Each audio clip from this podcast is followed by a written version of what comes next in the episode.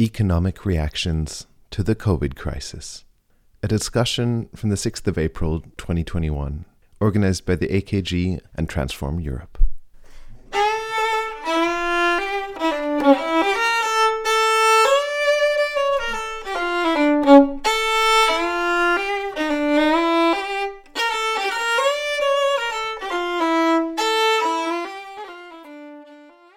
What were the economic reactions of the EU member states to the COVID 19 crisis?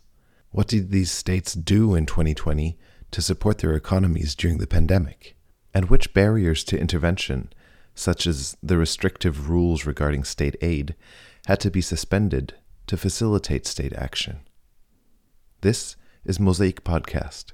In today's edition, we present a discussion between Roland Kulke of Transform Europe and Matteo Gaddi a researcher and trade union delegate in Italy.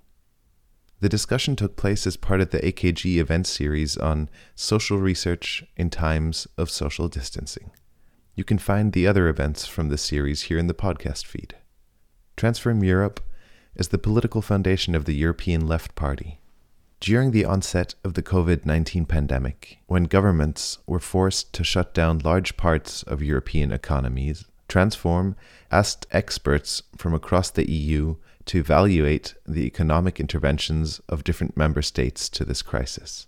The focus of these studies were demand and supply side measures and on where the money would be spent. At the heart of these analyses and today's discussion lie the questions how far have the states used this unique opportunity to push for more sustainable economic structures? Everybody talked about the revival of the public and the need for state intervention. So, have there been plans to set up public enterprises? And finally, what role did workers and trade unions play in the development of national plans? These questions will be explored along an in depth case study of Italy and a broader discussion of the findings more generally. We have Stefanie Wöhl of the University of Applied Science BFI in Vienna to thank for the moderation, who will also provide a more detailed introduction of today's speakers. So welcome everybody. My name is Stefanie Wöhl. Uh, I'm situated in, uh, I'm speaking to you from Vienna in Austria. Um, I'm very happy to chair this panel. Um, I'm a political scientist and professor at the University of Applied Sciences, uh, BFI in Vienna. Uh, and yes, let me just shortly introduce a bit uh, uh, the Association for Critical Social Research, um, which is doing uh, this panel together with Transform Europe. Um, the Association of Critical Social Research was founded in June 2004 in Germany, actually, from social scientists. Uh, I was one of them among them, and from German speaking countries, sort of to advance and discuss critical theory um, and to assure its continuation also in universities across Europe. And uh, because we had the impression at the time that critical social theory was not or was deleted more or less from some universities in European countries. So we were trying to uphold this tradition. Uh, for example, I used to study in Frankfurt, also in Germany, where, you know, critical theory was, uh, and especially in the Marxist tradition, uh, was upheld for a long time. Okay, but then let me explain a bit our procedure here today. We will start actually um, um, with uh, the panelists who I will introduce to you today. Um, and then we will, after Roland, the first panelist will speak for about 10 minutes. Matteo, the second panelist will speak for about 20 minutes. And afterwards, you will have time in breakout sessions. So after about 30 minutes, we will go into breakout sessions and you can pose your questions in the pad that Stefan will put in the commentary section. So um, you can pose directly your questions in the pad and discuss with one another in the breakout sessions, any questions you have to the panelists, to the lecturers, or anything you want to ask within or to the audience maybe also and discuss there. Okay, so let me begin. And just again, for those who came later, we are recording this at the moment. So if you don't want uh, your picture to be seen at the moment, um, uh, put your picture off. Um, but the recording at the end will only be a, a, an oral recording, so nothing will be seen and discussion will also not be recorded, just to everybody, for everybody to know. Okay, so let me uh, start by introducing our panelists today. Uh, Roland Kulke, he is originally from Germany and he works for Transform Europe in Brussels and coordinates the Productive Transformation Working Group of Transform. And to introduce Transform also, who are, we are doing this panel today with, Transform Europe is a network of 39 European organizations from 23 countries active in the field of political yes, education and critical scientific research also. And it's the recognized uh, political foundation of the corresponding party of the European left. So we are glad that the Association of Political Theory is doing this together today in cooperation with Transform Europe. I'm very happy about it. And uh, uh, let me introduce Matteo Gaddi. Uh, he is from Italy and lives in Milan. He's a member of the scientific committee of the Claudio Sabattini Foundation and a trade union, trade union official um, at CGIL in Reggio Emilia. I hope I pronounced this right. He carries out research um, and training activities on the themes of work organization, new technologies, and economic and industrial policies. And he cooperates particularly with FIOM CGIL, the metal workers union in Italy. And with this union, he is engaged in research and training activities for trade union delegates also. Why am I saying this? Because they are also part of the study on uh, economic um, reactions of EU member states to the COVID-19 crisis, which Transform Europe initiated. And he will talk, Matteo will talk about the more in-depth case study of Italy later on. Okay, but to begin with, we will start with Roland Kulke, who will introduce the study to us uh, that Transform Europe initiated uh, with several country studies. Roland, the floor is yours, please. Uh, thanks a lot, Stefanie. Um, I'm uh, very happy uh, to uh, have a cooperation today with uh, AKG. Um, to this organization, I'm personally indebted because I studied political science in Germany and it was an intellectual desert. And uh, AKG is something like an oasis uh, in this uh, desert. So I'm very happy to be here with you. Um, today, um, uh, so together with uh, Stefan, uh, I don't know, some months ago, uh, I started uh, organizing this event. and this event today is just a starting point for us as Transform to work with these country studies. Um, when the crisis last year hit Europe, the coronavirus spread suddenly very strongly, uh, transform, uh, we sat together and we asked ourselves what's actually happening there. Um, we saw that uh, very problematic things are happening. So we thought, okay, we need some data uh, to understand what's happening. Uh, based on data, it's easier to discuss. So our idea was to get some country studies from all around Europe uh, so that we can have a broad overview. Um, Still, we are 27 countries, so this is a little bit too much. So be focused on some countries only. And just for you to know, not only Matteo, as an author uh, of the country study for Italy, uh, is today with us, but also Michael Schwan, who did it uh, on Germany. So uh, Michael, I'm very uh, happy to see you here and very grateful uh, that you are here with us. So um, and also, uh, to my great pleasure, um, other colleagues from uh, Transform are here. So thanks a lot. Um, again, this is only one and a half hours. So the studies will be published soon altogether. It will be more than 200 pages uh, if we put everything together. So what can I say in now less than 10 minutes? Uh, let me share uh, for an overview um, as an introduction to what then Matteo uh, will uh, say, uh, what we have done. So just let me share my PowerPoint presentation. Um, here it should be. So the um, political situation in 2020, put it very easy. Uh, VW basically called Merkel and said, this time is different. Uh, we cannot point the fingers at Greece and other lazy countries. Uh, if we do not protect the single market, we will drown in Germany. So there's a very nice article in Handelsblatt that um, only VW needs 20,000 different parts for its production in Germany from Northern Italy. So that was clear um, for CDU, AKA German capital, this market needs to be protected. So what does it mean? There were two major points uh, pushed through on the EU level.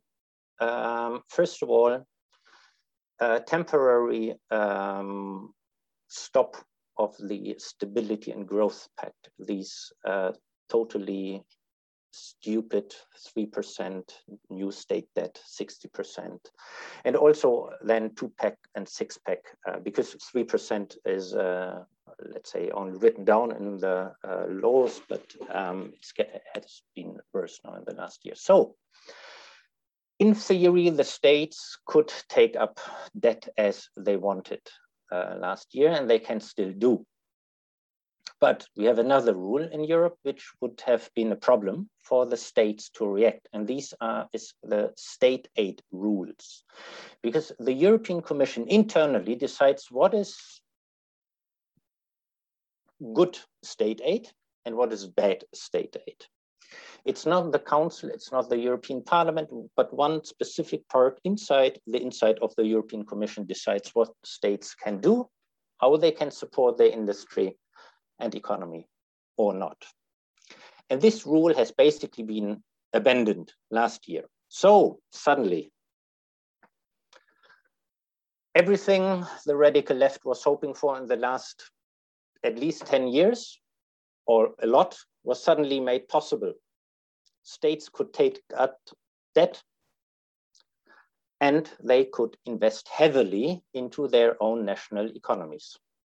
So the question was then, um, what actually did they do? Um, so uh, as I said before, we could not focus on all the countries. What we did was taken up, let's say, some good examples, so to say. So all the um, so-called Southern European uh, states, Greece, Italy, Spain, and Portugal, we have included.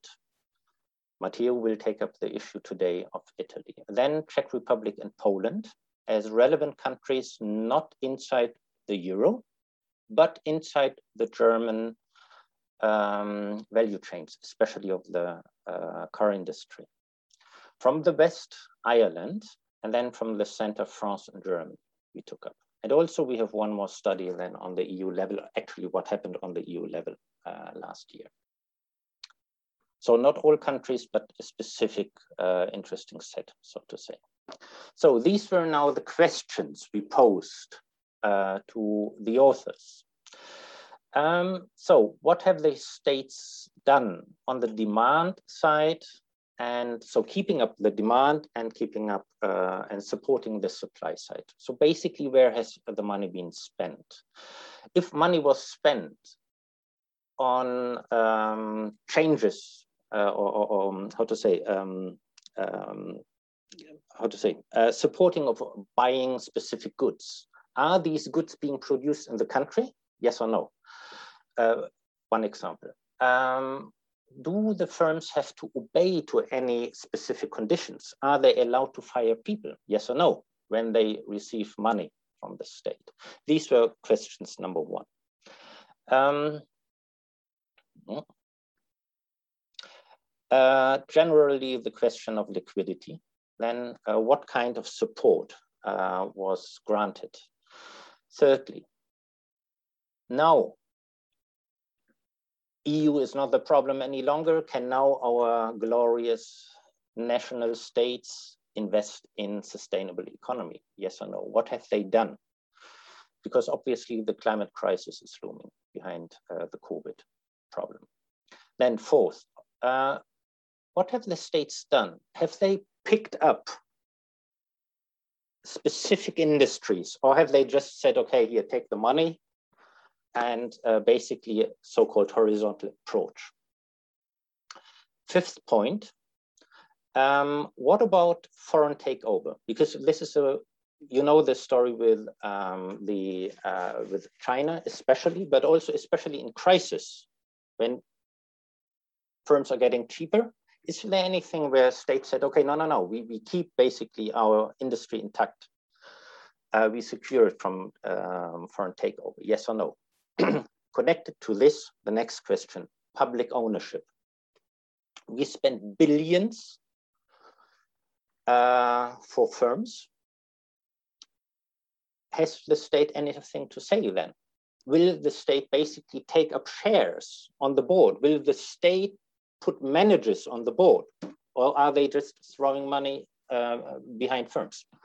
So uh, this was a question. And, and the last one, um, really last not least, uh, workers and trade unions. Have they been involved in planning of these economic rescue things and how have they been supported? So, very, very brief overview. Um, and this is really, and it's, it's only right up to now, um, because I really have to dig deeper into these studies. Uh, so basically, I would say uh, there's no, nearly no industrial policy really no specific industrial policy. You can say that it's conservative. So basically the administration looked at the, the planned GDP and said, okay, we make 10% with this sector, so 10%, we keep up this sector. Um, uh, just give you an example. Uh, in the brackets, I have mentioned um, Czech Republic. Uh, VW representatives are sitting inside the National Economic Planning Council in Czech Republic to decide on the Czech national development plans. So this is just an example where you can say that uh, it's, it's may, most probably the most brutal example where you can see that our states in large attempts have not managed to build up national visions of their industry. Second point, um, because I have to rush. Liquidity support, in theory, yes. The numbers are sometimes really astonishing. In practice, whoa, that's different. Very often, I have come across in the studies that um, uh, that actually it's not working. Whatever it's written down in planning, uh, in, in, in, in practice, the enterprises haven't received it. Um, third point, the shift to sustainable economy, basically, I would say towards total disaster. In Greece, Czech Republic, Ireland, Poland, Portugal, uh, these are just uh, some examples. It's just basically non-existing. And here for our following discussion, I really already want to make the point. Only the EU now, with the next generation EU funding, has 73% uh, climate spending as a target and 21% of digital um, transformation. Uh, this has not been the case with the national uh, planning, um, which is, let's put it like uh, surprising. So, protection of foreign takeover, have the states enacted there? Very often it's um, the opposite. In Greece, especially, foreign takeover is basically a national development project. So they're just selling um, uh, their firms as actively development project to get better um, research and development. Um, so that's what happens if you have a conservative government like in Greece. Fifth point, public ownership. What are you talking about? That is basically more or less, I think, what I can read between the lines. This is a non-topic, and I'm I'm surprised. Uh, this is not only in Central Eastern Europe. This is basically more or less everywhere the case. Last point, uh, workers and trade unions. If they have been lucky, they have been just been neglected in large parts, I would say. They have not been um, uh, included uh, in uh, the planning. Um, very often we can see again, this crisis has been used for attacks on workers' rights and trade union rights. Um, so it's not a common approach. Okay, uh, that was my overview. Um, very rough, uh, I apologize. Um, yeah, and I would like to discuss then later with you um, my question. Uh, what is better without the EU rules? Thanks. Okay, thank you, Roland. We will then directly go over to Matteo and his presentation to have uh, this in-depth analysis of Italy now. So Matteo, the floor is yours. Okay, many thanks uh, for this invitation and many thanks to Roland for organizing this set of very interesting national studies. So I will split my presentation basically into two parts. Uh, the first one focused on uh, the measures adopted by Italian government immediately to tackle the COVID crisis.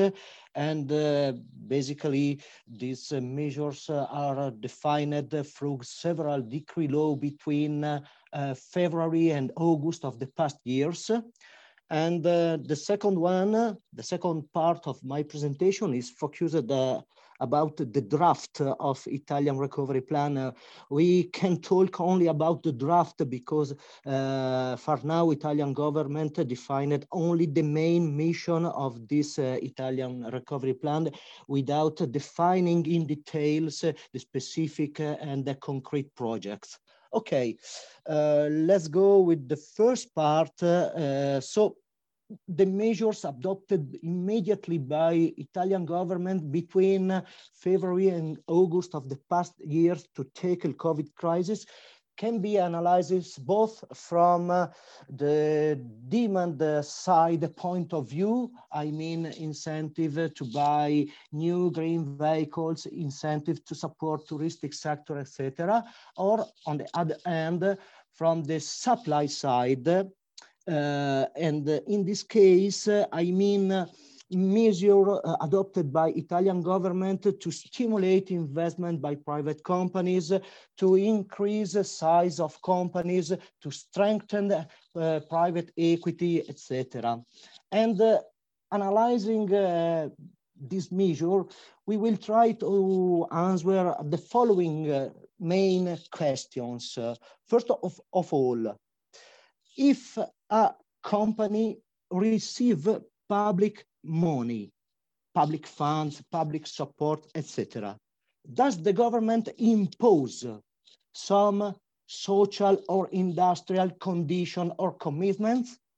For example, if a private company receives public funds, uh, does the government impose the prohibition to relocate abroad to reduce uh, production volumes, uh, to, to dismiss workers, etc., or not?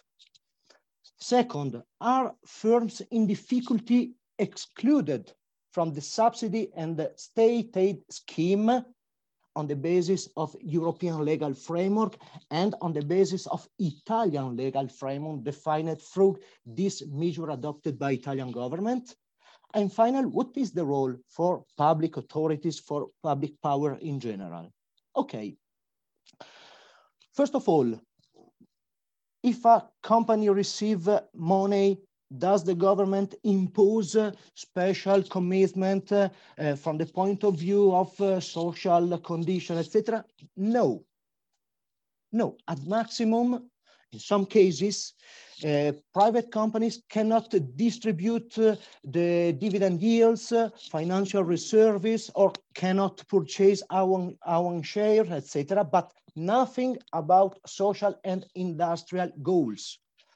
Second, about uh, the concept of uh, enterprise in difficulty, uh, defined uh, by European legal framework as a company with a bad ratio between debt and equity or with uh, accumulated losses, etc. So these kind of companies are excluded from state aid scheme and this uh, seem a paradox, but this is not a paradox this is a precise political choice adopted by European and Italian level because uh, on the basis of this mindset, of this logic, any public intervention is equal to the distortion of the market competition.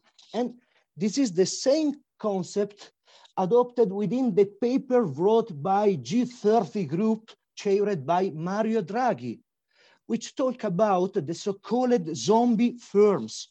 Zombie firms are companies uh, with a great amount of debt or losses. And uh, if you face front a zombie, you kill the zombie. So if you face front a zombie firm, you must kill it, the zombie firms regard, uh, regardless their worker, their social condition, their social consequences, etc. And finally, within measures adopted by Italian government, the role of public authorities is very, very limited, almost completely excluded. So we can see some example. We have listed uh, the nature of the main measures adopted by Italian government, tax advantages, grants, strengthening of equity, financing funds, need for liquidity. Basically, there are all kind of horizontal measures. Horizontal measures is an, is an approach focused uh, on the goal to create the best environment for private companies. So to strengthen competition, competitiveness, etc., etc. And we can see also some concrete example, for example, Italian companies with an income up to 250 million for years do not have to pay this tax. And this measure will cost for the state budget almost 4 billion euros. And at the same time, no social commitment uh, were imposed to these companies. So these companies have not to pay the IRAP taxes, but at the same time is uh, uh, have, uh, have not a prohibition to lay off workers, to relocate production, uh, to reduce production volume, etc. It's totally free to use these public funds. Or again, uh, about the strengthening of equity, Italian government defined two type of measures on the basis of the company side, size. On the one hand, uh, Italian government has set up a public fund to enhance equity of small medium enterprises by using 6 billion euros of public funds. And on the other hand, Italian government has set up a public fund to enhance the uh, private equity of the large enterprises by using 44 billion euros of public funds. But how work uh, these uh, instruments? Italian state, uh, by using these two public funds, basically two kind of assets, can buy uh, debt securities issued by Italian companies. But attention, what securities? Bonds and shares are very different. And this is not a technical issue, but this is a political issue because, because bonds are simply debt securities issued by a company do not give, do not provide the voting rights, but providing only economic rights. For example, to receive the dividend yields. On the contrary, if the state could acquire a share, would become a, a full shareholder of the company. But Italian government decided for bonds or debt security excluding that state can acquire uh, share. This is the difference between equity debt or equity control. And therefore, Italian state will only be the lender without the possibility to entry within company governance, without the possibility to enter into the board to define strategic choice, investment, etc. Italian state only provide money to increase uh, private equity of companies without voting or participating rights. So, and finally, about public power, we have two kinds of public power defined by Italian government. The first one is the mentioned by Roland Golden power, which is simply the power uh, that Italian government can exercise to block the entry of foreign companies within Italian companies operating in strategic sector, for example, aerospace, defense, infrastructure, energy, etc. And on the second hand, we have the only public intervention instrument provided by the decree defined by Italian government, which is the fund for the safeguarding of employment level. But this is a very poor poor instrument with a very poor budget. Okay.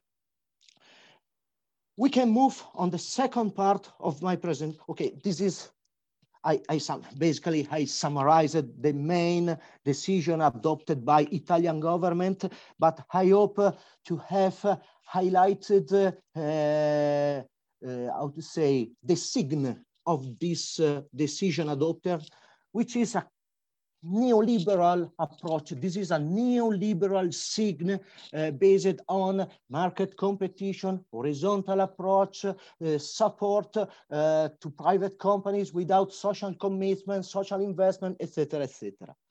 And we can move on the second part of my presentation, uh, focused on the draft of Italian recovery plan uh, we have listed the six main mission of the Italian recovery plan uh, and the corresponding uh, European public funds needed to realize these goals, digitalization, innovations, uh, green transition, infrastructure, and education and research, social inclusion and cohesion, healthcare, and the total amount of this uh, mission is uh, 223 billion euros. But attention, because the real figure allocated to Italy is lower, is 204 billion. So in the, in the, in the next month, Italian government uh, must intervene to redefine the goals of each of these missions. Uh,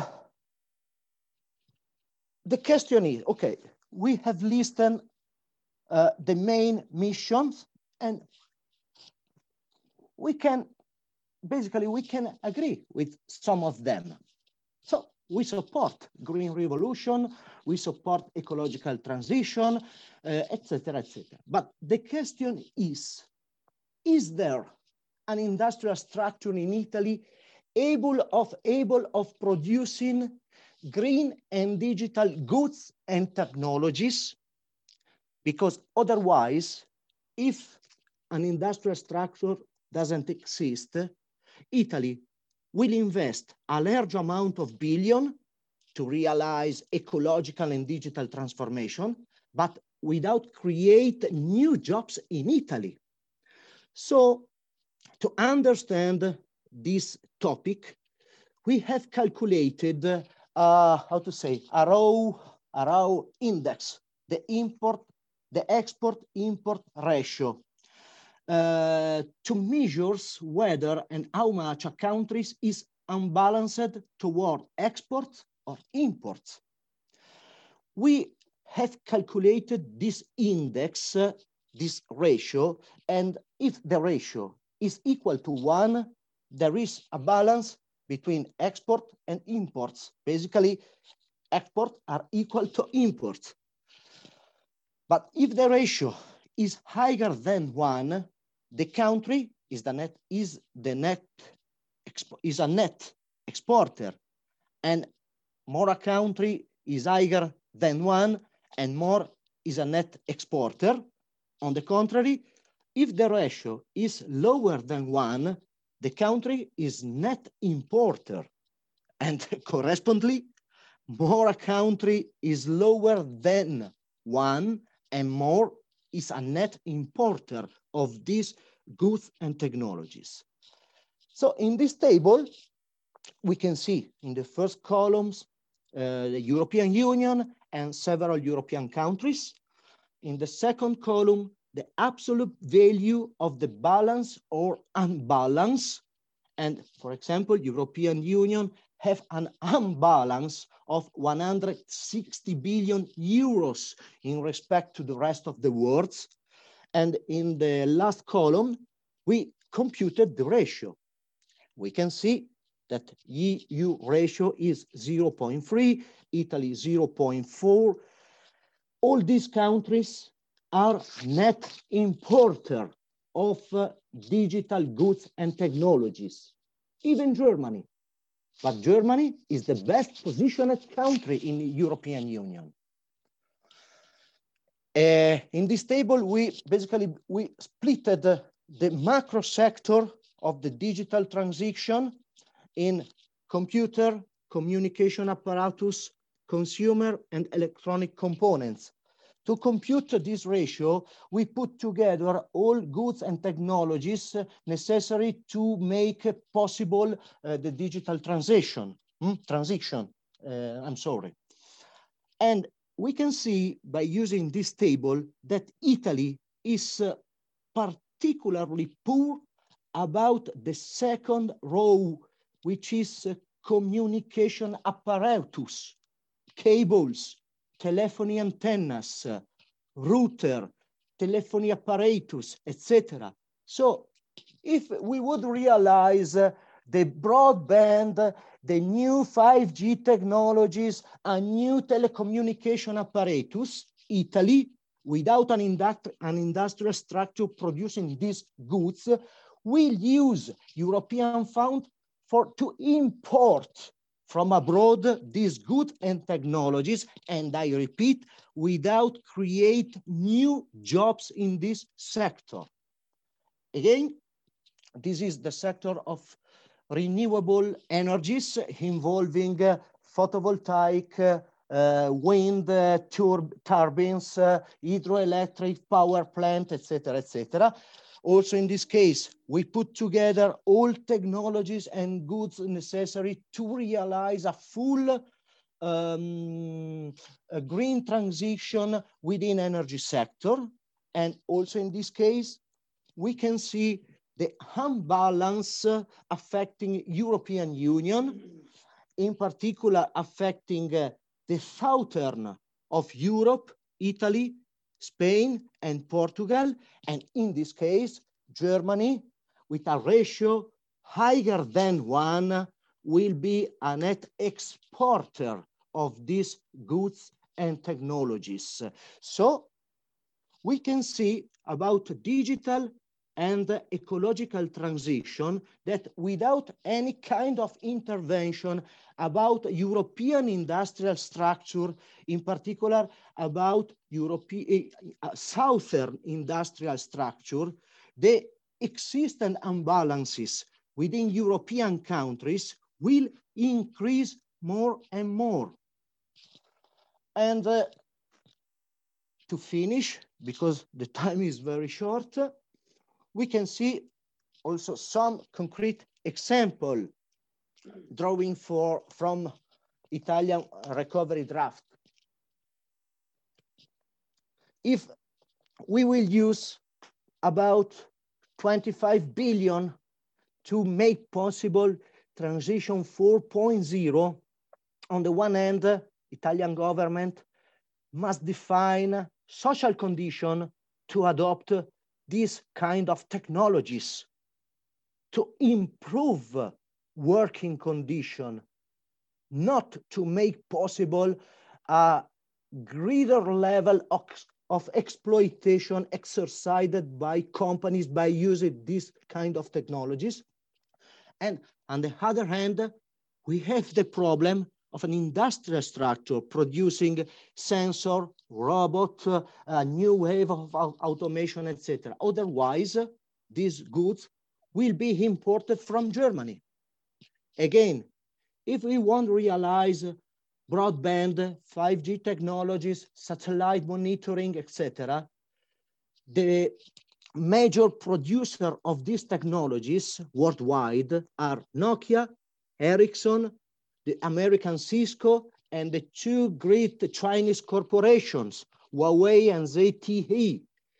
These companies are not present in Italy with manufacturing plants. So if Italy will invest in within ICT sector without an industrial structure producing these goods, the 4.2 billion euro will translate in imports from abroad.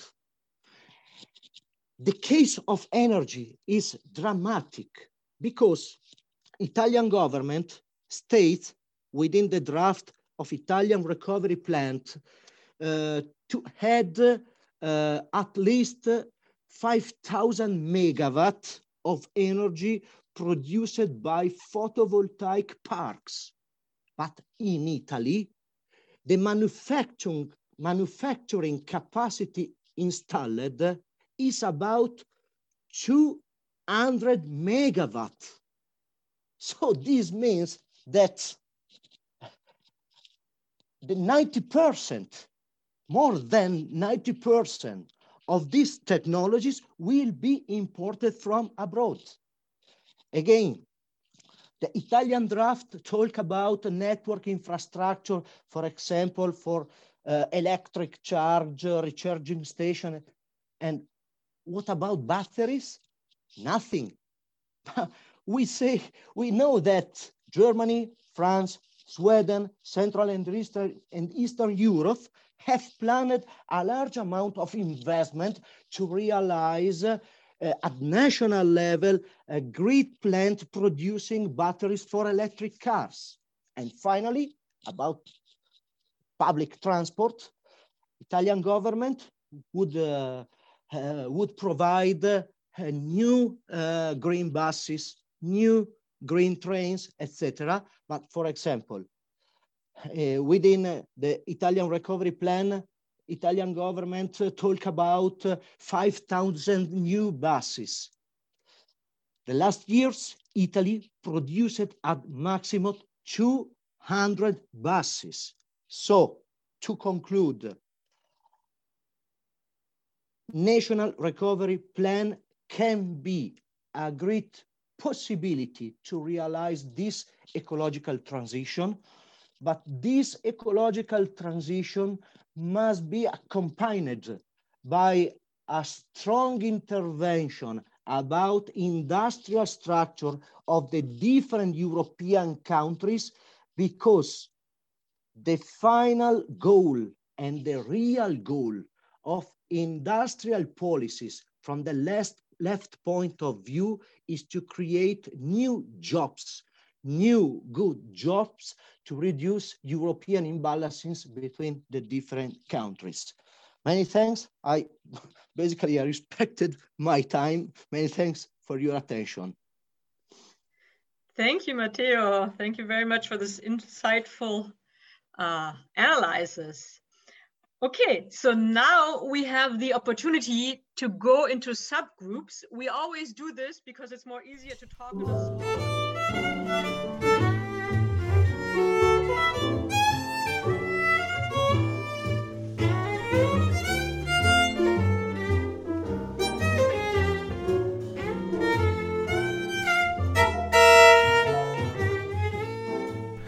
Der Mosaikblog sowie dieser Podcast entstehen eigentlich hauptsächlich aus unentgeltlicher Arbeit. Wir sind allerdings auch spendenfinanziert. Unter www.mosaik-blog.at unter dem Reiter Spenden gibt es die Möglichkeit, einmalige Spenden oder auch Daueraufträge einzurichten. Und die, die gerade finanziell gut dastehen, könnten sich überlegen, vielleicht noch andere linke Medien etwas zu fördern. Um 120 Euro gibt es beispielsweise ein Förderabo für den Augustin. Oder aber auch die Anschläge lesen sich wirklich gut. Unser Jingle stammt von der hochtalentierten Sejin Jeon, deren Interpretation des Jazzklassikers Summertime wir auch hier im Abspann hören.